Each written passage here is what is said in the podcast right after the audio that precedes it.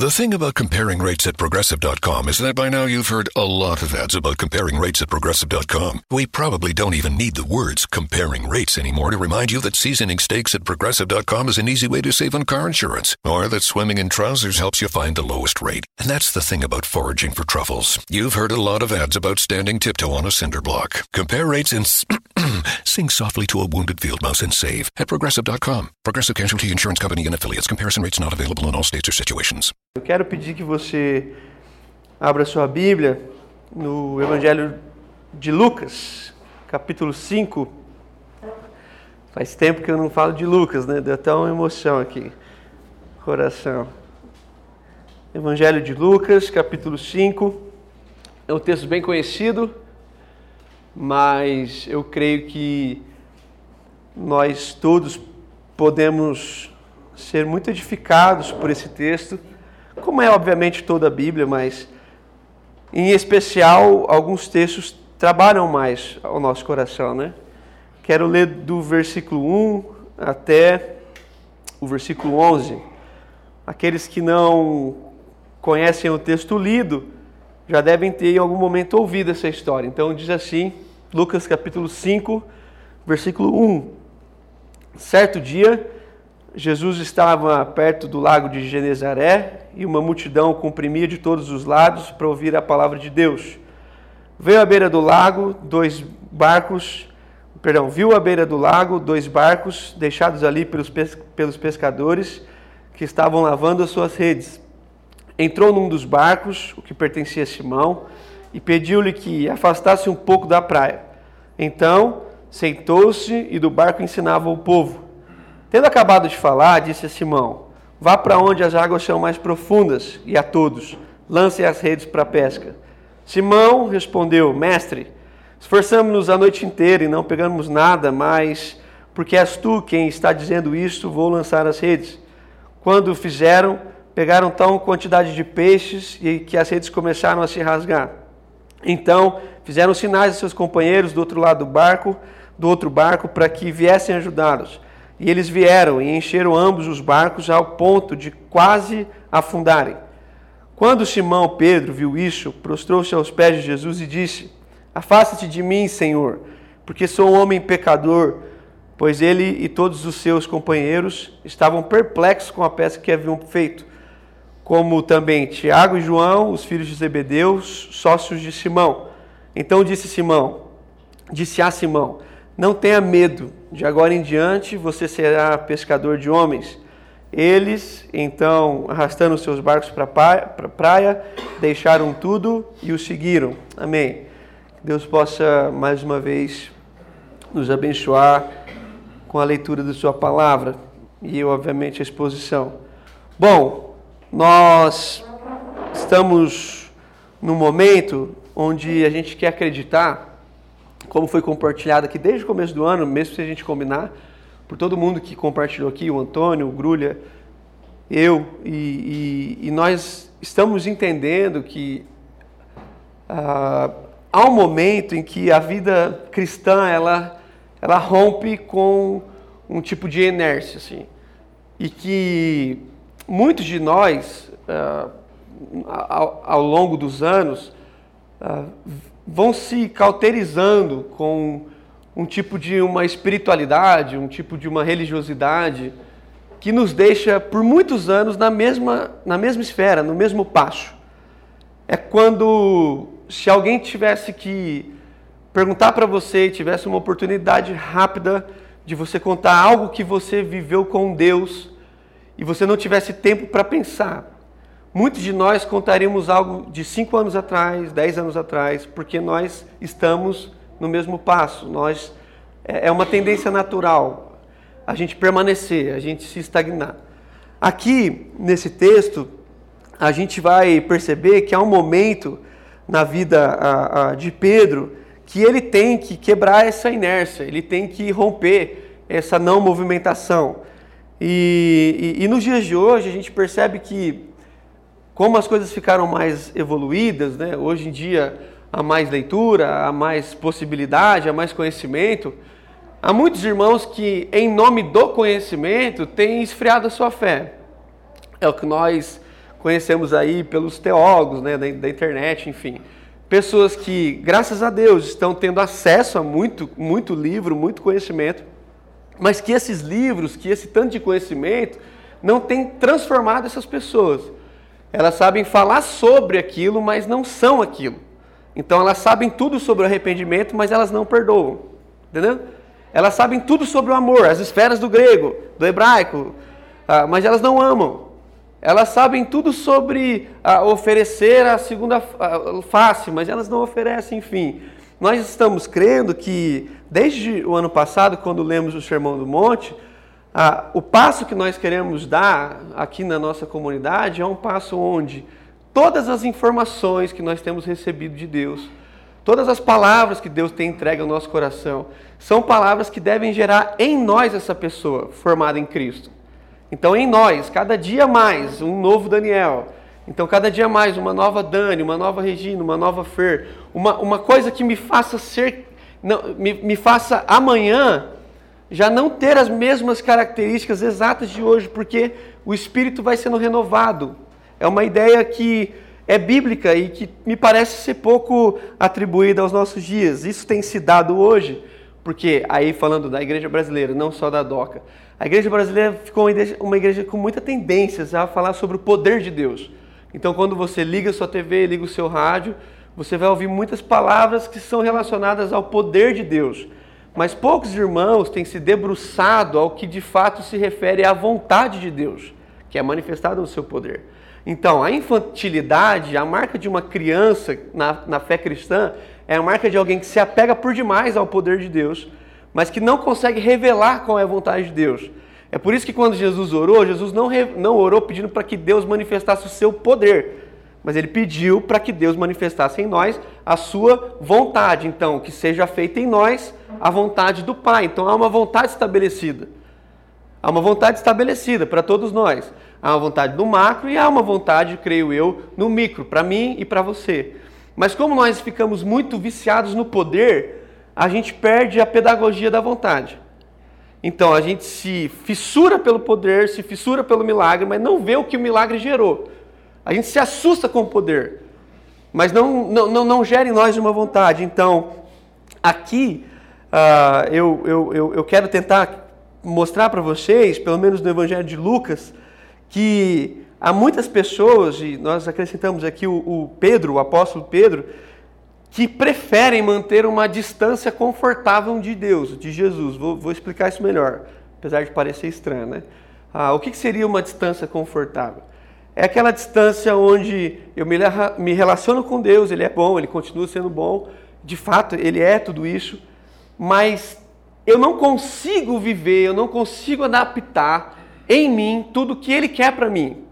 Então, eu me relaciono com Ele, eu oro, eu peço, eu falo com Deus, eu o louvo, mas eu não consigo absorver a palavra de Deus em mim.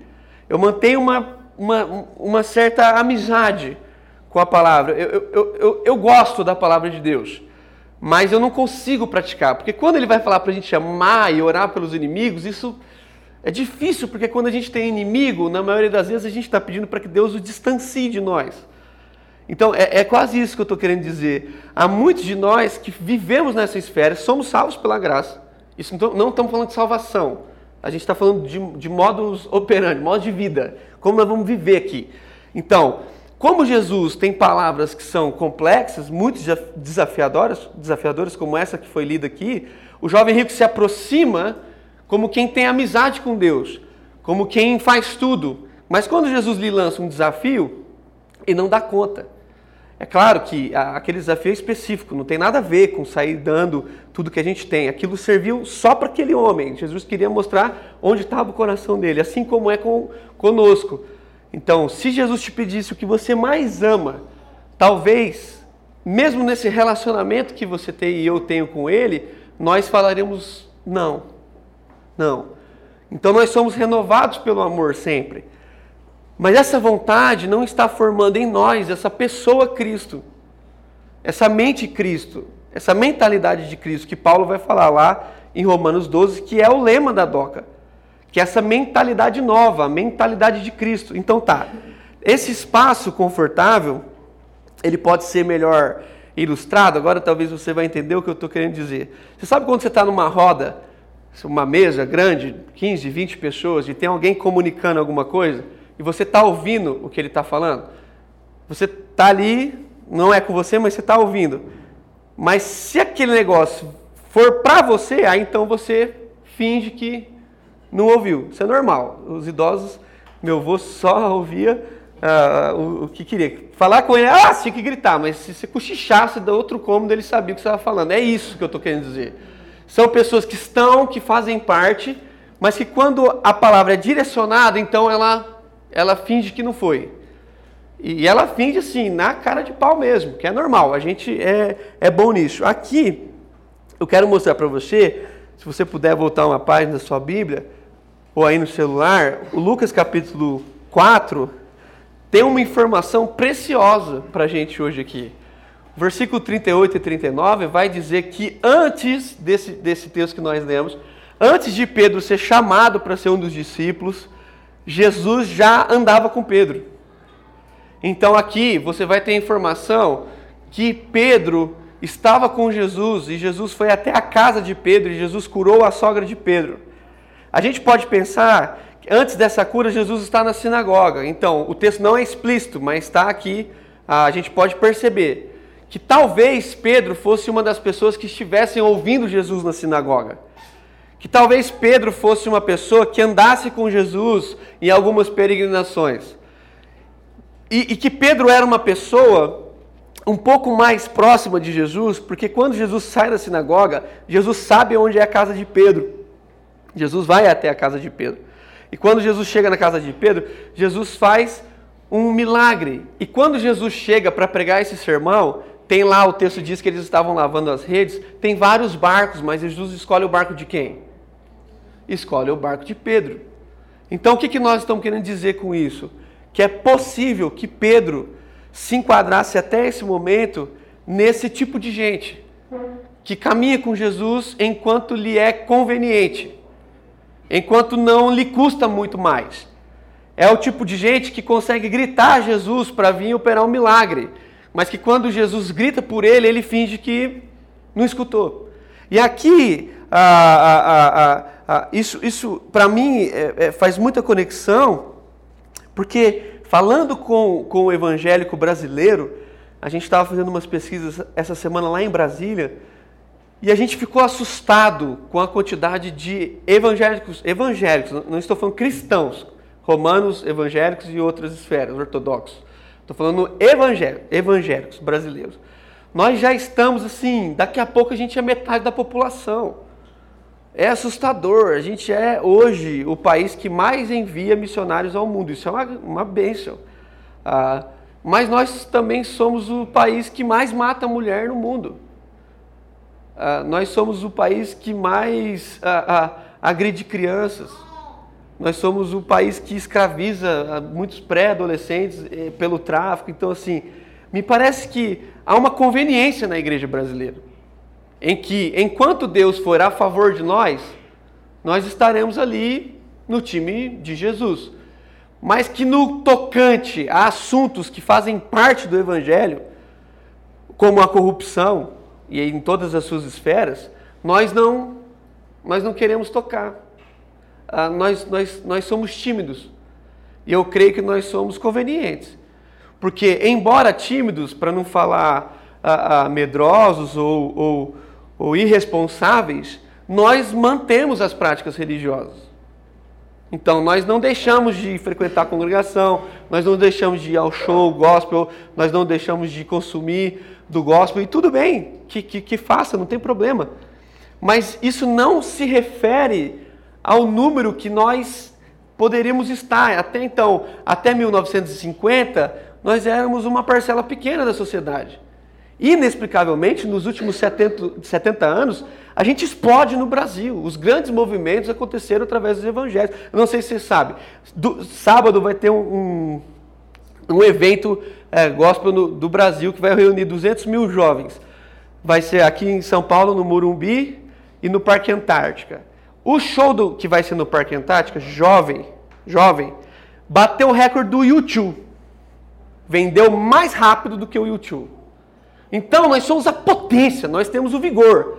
Se o assunto é números, ninguém pega a gente. Ninguém pega a igreja brasileira. Há 20 anos atrás, nós colocamos quase 3, mil, 3 milhões de pessoas no campo de Marte para gravar o DVD do Diante do Trono. Então, 3 milhões de pessoas, fala para mim quem é, que religião que movimenta 3 milhões de pessoas num único lugar, de todas as esferas. Então, assim, a, a, a igreja brasileira é numerosa, mas a gente precisa atentar para uma realidade que talvez a gente esteja indo para o caminho da conveniência. Ao ponto de alguns falarem assim, motivados pela emoção, que Deus é brasileiro. Meu Deus, assim, é uma paranoia de um tamanho que, que, que, que está deixando as pessoas desconectadas com a vida. Porque a fé professa na congregação não dialoga com os dilemas da vida. Não, não, não responde ao que logo irei viver. Logo iremos sair, ir lá, o que falarei, como me, qual é a postura, como eu tenho, não sei. A congregação está me ensinando a cantar, me ensinando a ser um tipo de gente que não confere com o tipo de gente que eu tenho que ser. Então está me levando naturalmente a uma alienação. Aqui, voltando um pouco para o texto, a gente vai percebendo que ah, Jesus foi conversar com Pedro num dia difícil. É, é, é, é diferente aqui o texto, a gente tem que se atentar. O texto está dizendo para mim, você pode deixar a sua Bíblia aberta se você quiser, que Pedro, tendo pescado a noite toda, irmãos, a noite toda, assim, e sem nenhuma distração. Porque a noite toda para eles é um pouco diferente da noite toda para a gente. Porque a noite toda para a gente, você pode passar fazendo várias coisas. Você pode passar pescando, respondendo e-mail, mandando mensagem, gravando vídeo. Eles não. Eles estavam ali de fato a noite toda tentando pescar. E o texto vai dizer que estando a noite toda ali, Jesus chega e se aproxima. Presta atenção no humor que, que a Bíblia tem às vezes a gente não percebe. Você teria coragem de chegar para um pescador que está lavando as redes e pedir que está frustrado e pedir um favor para ele? Tipo assim, ele está pescando a noite inteira, lavando as redes, ou seja, é uma coisa que quem não é pescador não entende, né? Vai lavar rede para jogar na água, mas assim, é, faz parte porque senão estraga, né? Você teria coragem de chegar ele e falar assim, ó, por favor, você me empresta seu barco? Vamos um pouco mais para lá? Primeiro que o cara está trabalhando, não faz conexão. Segundo que ele está frustrado. Aí Pedro vai lá, como ele já conhece Jesus, por isso que ele não perguntou para outro, perguntou logo foi para Pedro, porque ele já tem uma caminhada, e ele vai lá. E quando Jesus começa a pregar, não é moderno, não é igual o pessoal de hoje. Ah, 30 minutos, não desvie de atenção. Não. O tempo de Jesus era a noite inteira, o nego caía da janela, morria. Então, assim, é, é, era diferente. E Jesus prega, então você pescou a noite inteira, lavou suas redes, emprestou o barco para Jesus, você quer ir embora, mas Jesus está usando o seu barco. Para alguns, uma alegria, para Pedro, talvez, uma grande frustração. Ah, e ele está ali, aí de repente Jesus olha para Pedro e fala assim: Pedro, o seguinte agora, pega o barco, agora que você terminou de lavar as redes, põe as redes no barco e vai para onde as águas são mais profundas. Ou seja, traduzindo, né, o canal do rio, o, o lugar mais fundo do rio, que obviamente é mais distante do que às vezes Pedro estava acostumado. Agora, então, estando cansado, frustrado, você tem que pegar e obedecer Jesus. Aí, olha como Pedro está quase contrariado. Pedro fala assim, mestre, então, pescamos a noite inteira. Tipo, dando a dica. Pescamos a noite inteira. Às vezes você achou que a gente chegou agora, então a gente já está aqui a noite inteira. Mas nós não pegamos nada. Vírgula. Mas sobre a tua palavra lançaremos as. É como se ele falasse assim: é só porque você está falando. Até porque o senhor é carpinteiro, eu sou pescador. Então há uma distância muito longe entre nós dois. Eu conheço o rio, você conhece a madeira, então assim, é, é, diferente. Mas eu já vi o senhor curando, então vou assim, porque o senhor quer. A gente romantiza a Bíblia. Ó oh, Senhor, sobre a sua palavra. Não, é tipo assim, a sua palavra, beleza, vamos aí. E vai. E vai. E quando Pedro joga as redes, há um, uma coisa fantástica que acontece aqui, obviamente um milagre. Pedro, ele, ele, ele, ele pega uma quantidade de peixe que as redes começam a se romper, ah, mesmo sendo um bom empresário, que eu acho que ele era. as redes começam a se romper. Ele faz sinal para as pessoas do barco, do, do outro barco. O barco vem, claro, não era uma grande embarcação, mas cabia um tanto de gente ali. E aí o, os dois barcos começam a pegar peixe, começam a pegar peixe, começam a pegar peixe, ao ponto dos dois barcos quase afundarem. Aí não é conversa de pescador. Se alguém falar isso para você, você não acredita, mas porque está na Bíblia, e se dá para você acreditar. Os dois barcos começaram a afundar, tipo, não tem como. Alguma, algum ensinamento sério aqui a respeito uh, da vida cristã. No momento em que Pedro faz isso, Pedro se lança, ele para de joelho nos, nos, aos pés de Jesus, e agora ele inverte a relação, presta atenção.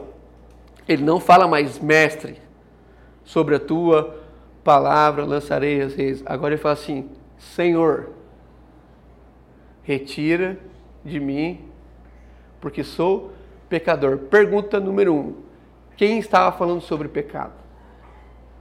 É, é aqui que a gente quer conversar. Há muitos de nós, isso é natural, isso é natural, passa por nós, mas deve nos levar a outro movimento. Há muitos de nós que estamos lidando bem com Jesus como se ele fosse um bom mestre. Como o menino do, do jovem rico: Mestre, o que farei para herdar a vida eterna?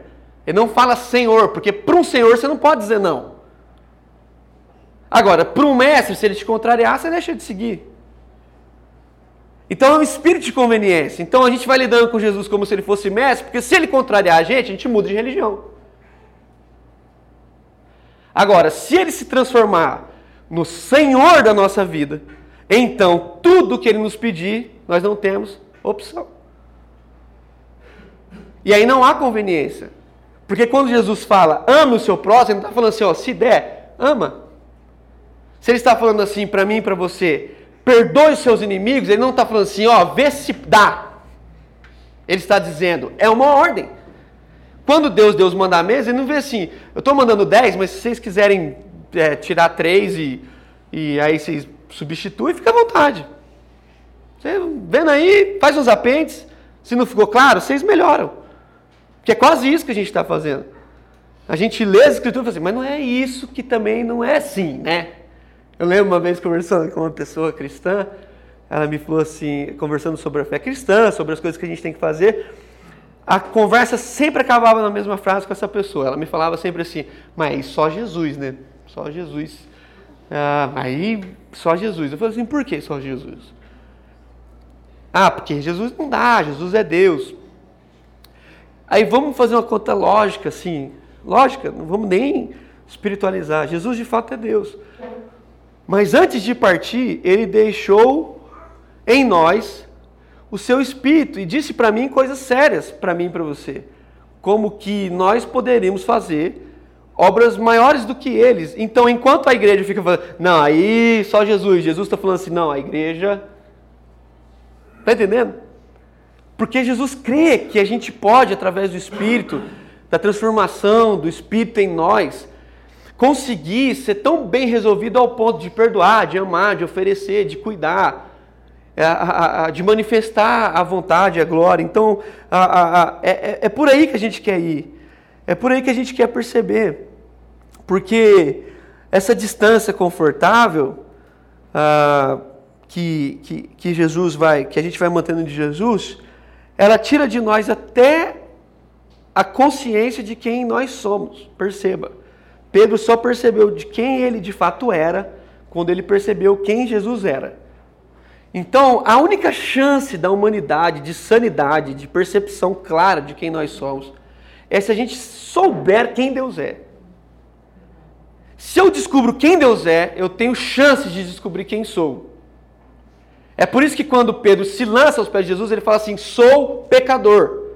Porque ele estava diante do santo de Deus. Então, o santo de Deus revela quem eu sou pecador. Não é o pecador que revela que Deus é santo. É a santidade de Deus que revela quem nós somos. Então, Pedro, a partir daqui, ele ainda é o Pedro, mesmo o Pedro, atrapalhado, porque Deus cuida do nosso caráter, mas às vezes a nossa personalidade continua a mesma. A gente é engraçado, a gente não é engraçado, faz piada sem graça. Né? Tem um irmão aqui, o Rubens, ele tem piadas eh, lindas, maravilhosas. Hoje ele falou para mim, você sabe é, quem, por que, que ele não perdeu esse dedo aqui? Falei, não, porque esse é meu. Eu falei, nossa, uma coisa assim, quase assim, passei mal.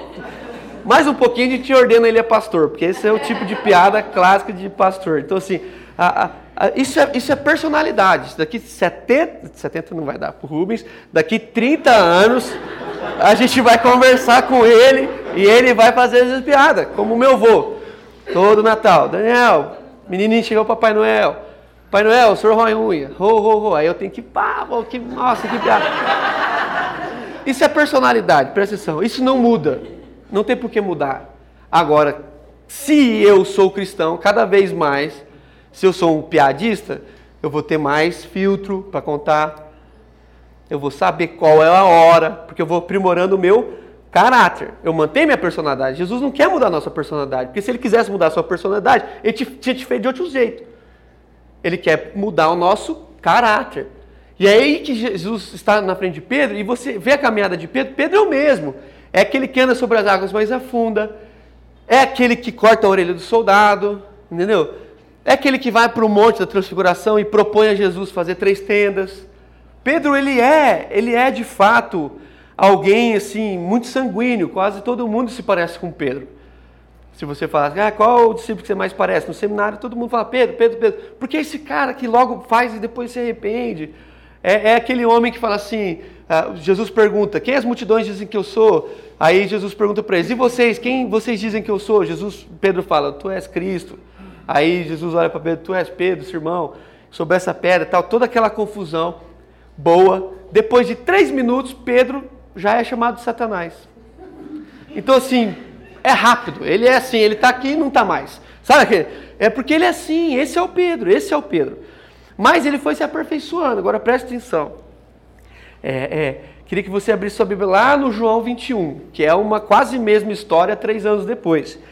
Lá em João 21, você vai perceber que, apesar de Pedro já ter ouvido tanta coisa boa de Deus, de Jesus, Pedro ainda está na conveniência. Porque na hora que Jesus decepcionou Pedro, Pedro voltou a pescar. Então presta atenção, é isso que eu estou falando. João capítulo 21, não vou ler porque é o texto inteiro, depois você pode ler em casa, mas eu confio em mim. Ah, não vou inventar não. Pedro está lá com os discípulos, Jesus tinha aparecido duas vezes. Duas vezes. Depois desse tempo, Jesus ficou aqui 40 dias depois da ressurreição, ok? Tudo bem. Mas desses 40 dias, a gente tem três aparições, que possivelmente são três dias. Então, se for, se for isso, Jesus ficou 37 dias que a gente não sabe por onde ele andou. E no meio desses dias, talvez Pedro aí no texto, talvez, acho que no versículo 4, Pedro diz assim: Ó, eu vou pescar. É como se ele dissesse assim: confiamos, apostamos todas as nossas fichas, mas no fim, Jesus os abandonou. Meu, Jesus já tinha ressuscitado, aparecido para eles, comido com eles, e por causa de uma distância curta, sete dias, foi suficiente para eles ignorarem tudo o que eles viveram, porque isso é conveniência. Isso é conveniência. Então, se ele não for e se ele não responder da forma exata como eu penso que ele deve ser, então eu eu troco, vou pescar. Só que Pedro era um líder tão forte que quando ele fala assim, vou pescar, o texto vai dizendo, e os outros foram com eles. Com ele, perdão. Ou seja, ele é forte, ele é um líder. E quando eles começam a pescar, acontece exatamente as mesmas coisas. As mesmas coisas. Eles pescam a noite inteira, não pegam nada. Jesus está na praia. E Jesus da praia diz assim: joga do outro lado. Na outro texto é vai para onde as águas são mais profundas. Aqui é joga do outro lado. Vamos lá. Matemáticos de plantão. Lá não tinha oceano, mas tinha um lago. Né? Para nós, se a gente for para aquela região, tudo é lago para a gente. O que é rio, para nós é lago. Eles estão num lago que talvez tenha ali um, um diâmetro de 9 quilômetros, possivelmente. Então eles estão 9 quilômetros. Vou supor que eles estejam assim, uns dois. Não sei como, eles escutam e Jesus fala assim: joga do outro lado. Eles estão numa canoa, onde agora o outro lado, que deve ser no máximo 4 metros de distância, vai fazer toda a diferença. Nem agulha no palheiro. Nem agulha no palheiro. Só que eles estão tão desesperados que, mesmo sem reconhecer quem é Jesus, eles jogam do outro lado. Agora preste atenção no que o texto bíblico está dizendo. Está dizendo assim: que quando eles jogaram do outro lado, eles pegaram, depois conta os peixes, 153 grandes peixes. E não o bastante a quantidade de peixes, as redes não se rompiam. Há uma informação preciosa aí. As redes não se rompiam. Lembram no, na primeira pesca? As redes se rompiam, agora as redes não se rompiam. Isso é Bíblia, gente. É, se está escrito ali é porque quer nos ensinar. Então eu penso que Pedro, pelo menos, andando com Jesus, percebeu que os processos são mais importantes do que os resultados. E que para pescar eu devo cuidar melhor das minhas redes. Pelo menos isso. Ele aprendeu. As redes não se rompem, ele amarrou melhor os nós. Ele cuidou melhor das redes. Isso é uma bênção, porque essa é a grandeza da, da, da nossa vida cristã. Às vezes o resultado não chega na onde a gente esperava, mas o mais importante não é o que a gente espera, é a forma como a gente chega. Porque eu posso chegar onde eu não queria estar, mas eu estou lá em condições de enfrentar aquilo. Porque as minhas redes estão mais bem afirmadas. Eu dei nós precisos. E eu dou conta de participar daquilo que Deus tem para mim. Então preste atenção. Pedro pesca os grandes peixes, mas não é ele que percebe que é Jesus. Gente, vocês podem ler, não estou inventando. O texto diz assim: Mas o discípulo a quem Jesus amava, João, disse a Pedro: É o mestre. Olha que legal. E Pedro volta a ser Pedro. Ele pula na água e vai nadando. Era mais rápido de barco. Mas ele vai nadando, ele vai nadando, vai nadando, vai nadando. E aqui está a grande, outra grande percepção da grandeza do texto bíblico. Quando ele chega na praia, o que, que Jesus está fazendo? Churrasco. Ó, oh, gente, eu falo as coisas, parece que eu estou brincando, mas preste atenção. Pedro, pescador profissional, pescou a noite inteira, não pescou nada. Jesus estava na praia, não pescou e tinha peixes sobre a brasa. O pescador não tem peixe, o que não pescou tem peixe. Então aí tem uma, um hiato. Tem alguma coisa aí que. Você, ai, será que Jesus pescou? Jesus não precisa. Ah, Jesus está como quem diz para Pedro assim: Eu governo o universo. Eu sei onde estão os peixes. Então, para mim, se eu falar que é três metros para cá, eles vão estar tá lá. Jesus sabe qual é o peixe que tem uma moeda na boca. Jesus, ele é o dono. É como se Jesus dissesse assim para Pedro: Você ainda não entendeu quem é que governa a história? Ou talvez sete dias de ausência foram suficientes para você voltar à, à, à antiga atividade, desconsiderando tudo que nós vivemos. Então vou te mostrar quem é que governa a história. Mas Jesus e Pedro não vão falar sobre governo. Jesus e Pedro vão falar sobre amor.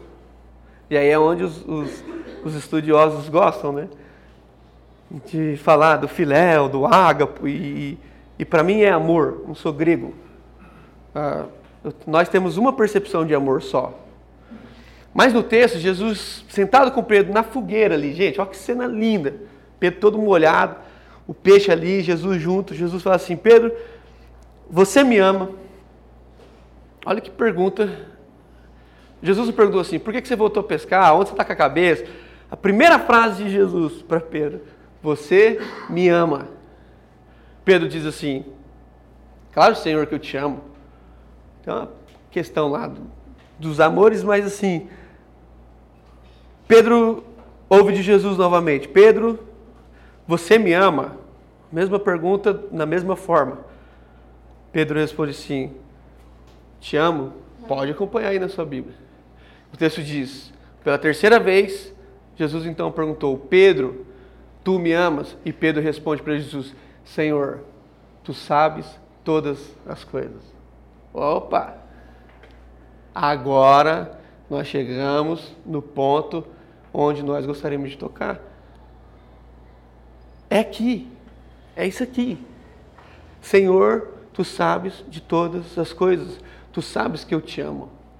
Mas para as três respostas de Pedro, Jesus propôs algo não relacionado a Deus, entenda o que eu vou falar.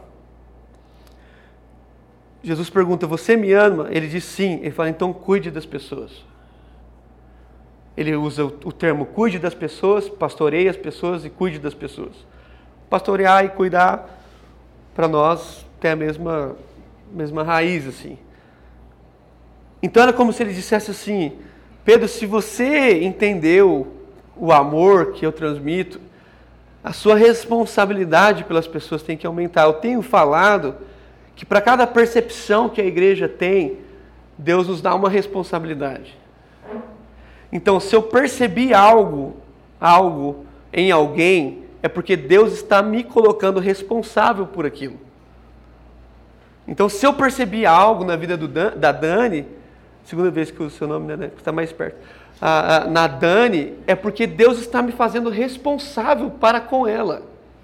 Se eu percebi algo em relação ao meu bairro, como algumas vezes a gente percebe aqui, é porque Deus está me fazendo responsável por aquilo. Ele não quer me, me, me, me alertar acerca de uma coisa que não é para mim. Está dando para entender? Então ele, ele está me responsabilizando. E é por isso que nesse dia a gente quer compartilhar esse texto. Nós, como congregação aqui, povo que se reúne nesse lugar, Avenida Panacheta, número 610. Nós queremos amar as pessoas dessa comunidade. Nós queremos ser reconhecidos como uma comunidade que saiu da conveniência. Saiu da conveniência. Ama a Deus acima de todas as coisas e cuida das pessoas. Nós queremos ser reconhecidos como as pessoas que, embora numérica a igreja brasileira, e nós, assim, o que, que nós somos aí para a igreja brasileira, em, em, termos de número? Não entramos nem na, nas porcentagens, não tem como calcular. Ah, mas é isso aqui que nós somos. E Deus nos fez assim. Só que o que nos faz romper, presta atenção, o que nos faz romper não é se tornar uma igreja que busca os seus números, as suas vitórias, os aspectos assim contábeis.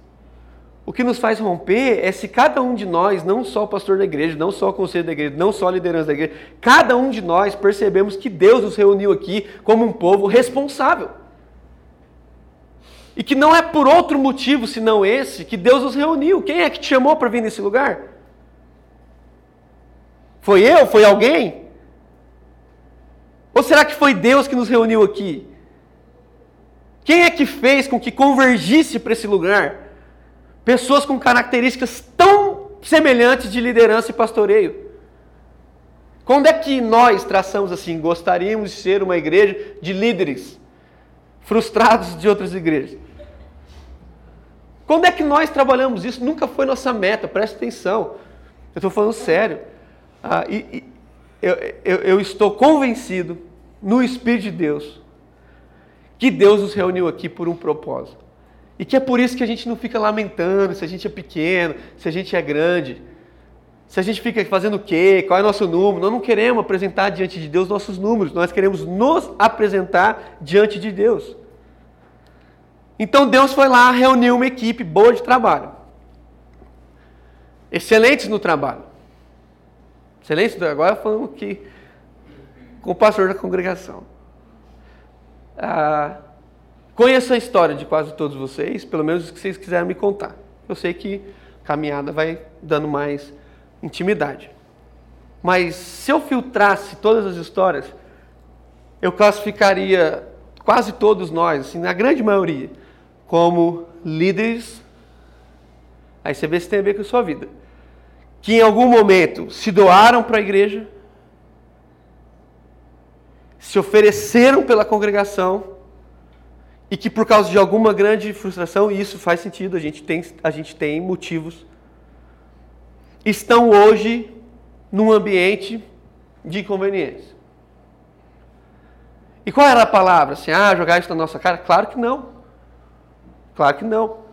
Dizer que eu creio, e eu queria que você cresce comigo, que esse tempo conveniente, graças a Deus, chegou ao fim. E que Deus pode restaurar no seu e no meu coração o nosso ministério, o nosso vigor, a nossa alegria, a nossa responsabilidade, para que a gente não ficasse contadores de história. Meu Deus, toda vez que a gente reúne, a gente tem que ficar lá. Ah, você não sabe, lá em 2003, quando eu fiz um congresso. Bênção, valeu. Mas nós queremos falar do dia que Deus fez. Qual é o dia que Deus fez? É hoje. Então eu estou aqui como Pedro, sentado na fogueira, e às vezes frustrado, porque Deus também não responde todas as minhas petições. Na verdade, assim, né, eu, eu não sei quais são aquelas que Ele responde perfeitamente. É, e agora eu quero dizer para Deus que eu o amo, só isso. E que uh, o, o, as feridas que ficaram no meu coração, as tristezas que ficaram no meu coração, as histórias que ficaram no meu coração, eu não a rejeito porque sou humano. Levo comigo. Mas quero mudar a perspectiva de como eu lido com elas. Então, se desde, se desde então nós lidamos com ela como quem está sempre olhando para trás, eu queria propor uma medida de um ponto, de uma estaca, onde a partir desse dia a gente pudesse lidar com essa mesma história, com essas mesmas frustrações, de um ponto de quem agora, tudo bem, mas agora eu começo de novo. Eu vou além. Porque Deus me fez assim. Deus me chamou para o ministério, não foi o pastor da congregação. Não foi o apelo do menino no, no, no culto da fogueira. Quem me chamou, quem me chamou, eu creio piamente que foi o mesmo que te chamou, foi Deus, em algum momento específico da sua história. Deus foi lá te visitar através de alguém para cumprir em você o seu propósito. É por isso que quando Deus fala com Pedro, Deus o chama de Simão, o seu primeiro nome. É como que ele faz assim: Eu sei quem é você. Conheço a sua história e quero que você mesmo trabalhe. E aí, depois desse dia, irmãos, terminando aqui, chegando ao fim, depois desse dia, ainda o mesmo Pedro que briga com Paulo, chega a escrever as coisas que Paulo fala são difíceis de entender. É esse mesmo Pedro, esse mesmo camarada. No entanto, que quando teve a primeira chance, pregou o primeiro grande sermão que a gente conhece, Primeiro sermão da história cristã, Pedro. Pedro pregou. Diz lá que mais de 3 mil pessoas converteram. O segundo sermão, Pedro também. Então ele se torna para nós, e até para a igreja romana, um pilar. Um pilar. Que, quem é esse pilar? Aquele lá, que se não fosse Jesus estaria pescando até o fim dos seus dias. Então o que eu estou querendo dizer? Que quem está definindo a nossa história é o encontro que nós tivemos com Jesus e não com as nossas frustrações. Está dando para entender? Quem define o rumo, os passos, não são as tristezas que habitam o meu coração. Não são as pesadas que eu levei na vida, não são os nãos que me disseram.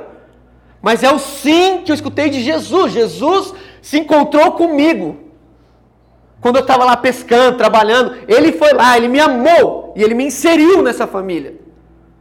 Ele me inseriu, não foi ninguém. Devo favores a muitos irmãos, agradeço a todos eles. Mas quem salvou a minha vida foi Jesus Cristo de Nazaré. Foi Ele que me inseriu nesse negócio. E eu quero dar a minha vida em favor do ministério.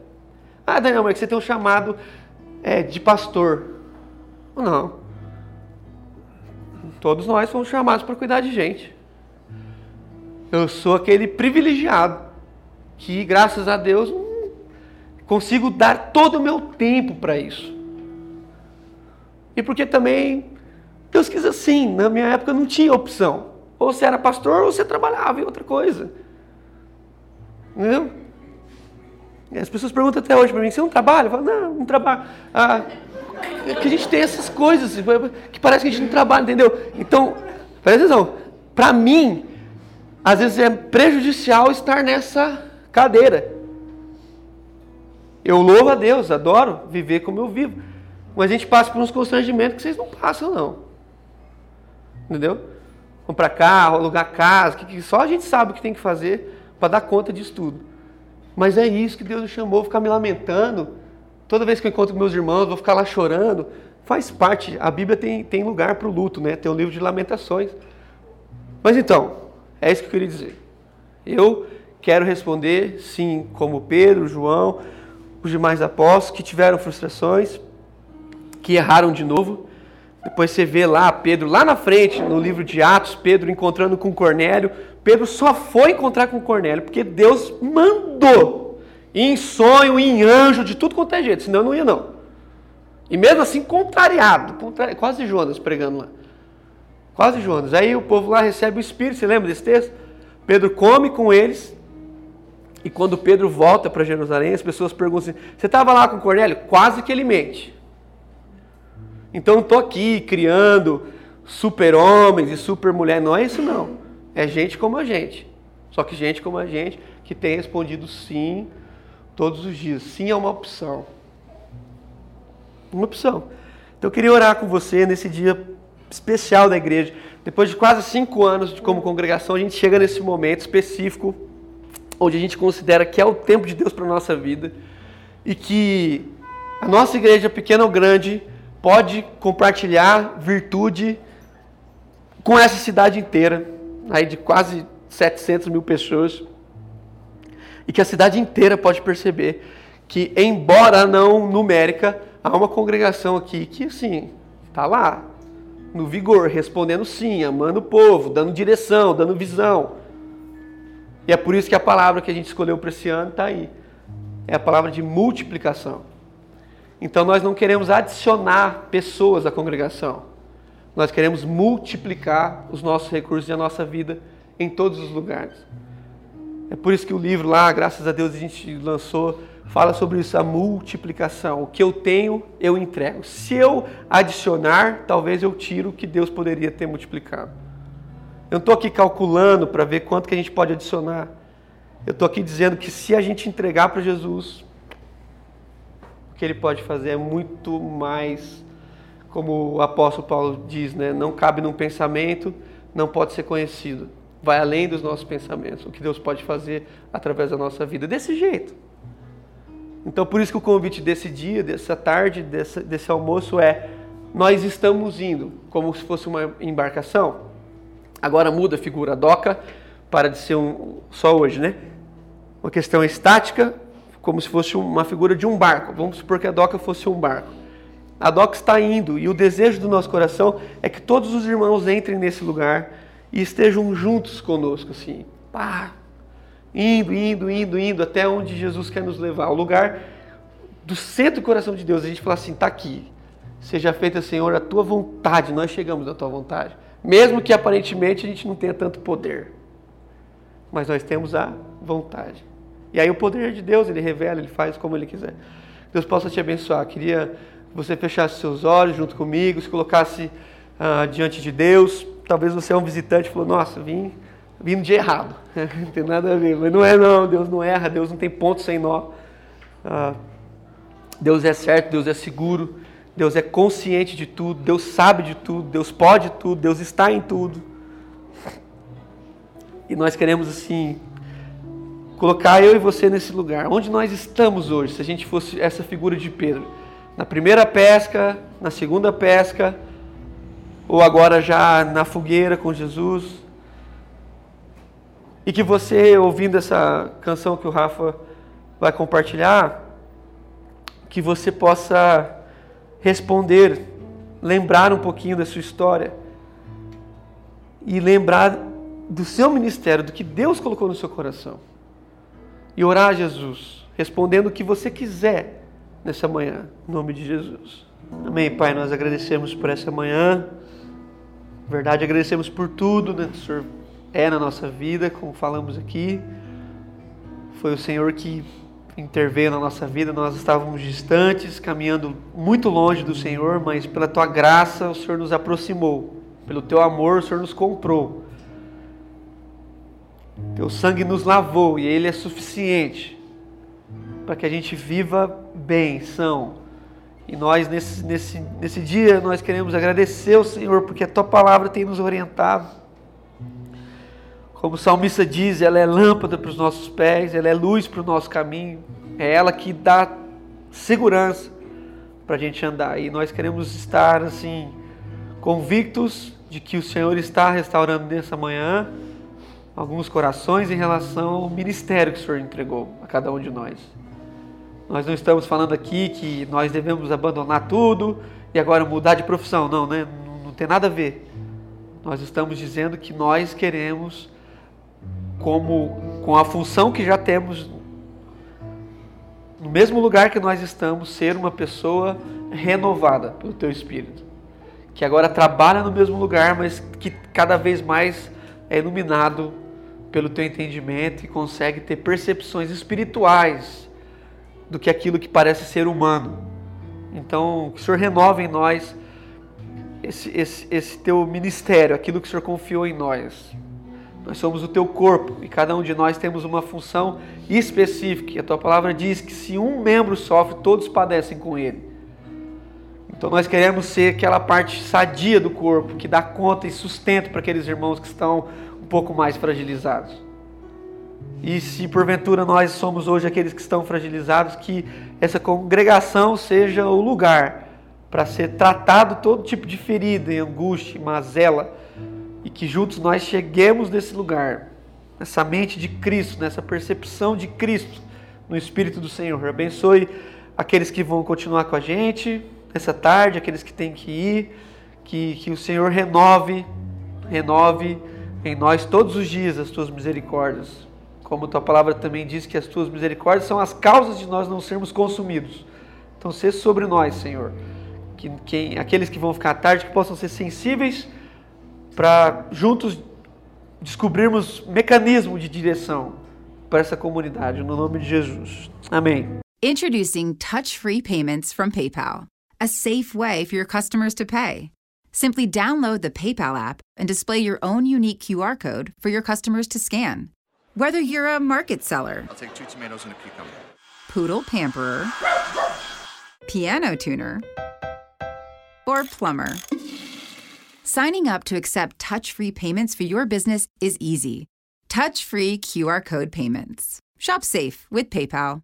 The thing about comparing rates at progressive.com is that by now you've heard a lot of ads about comparing rates at progressive.com. We probably don't even need the words comparing rates anymore to remind you that seasoning steaks at progressive.com is an easy way to save on car insurance, or that swimming in trousers helps you find the lowest rate. And that's the thing about foraging for truffles. You've heard a lot of ads about standing tiptoe on a cinder block. Compare rates and sing softly to a wounded field mouse and save at progressive.com. Progressive Casualty Insurance Company and affiliates. Comparison rates not available in all states or situations.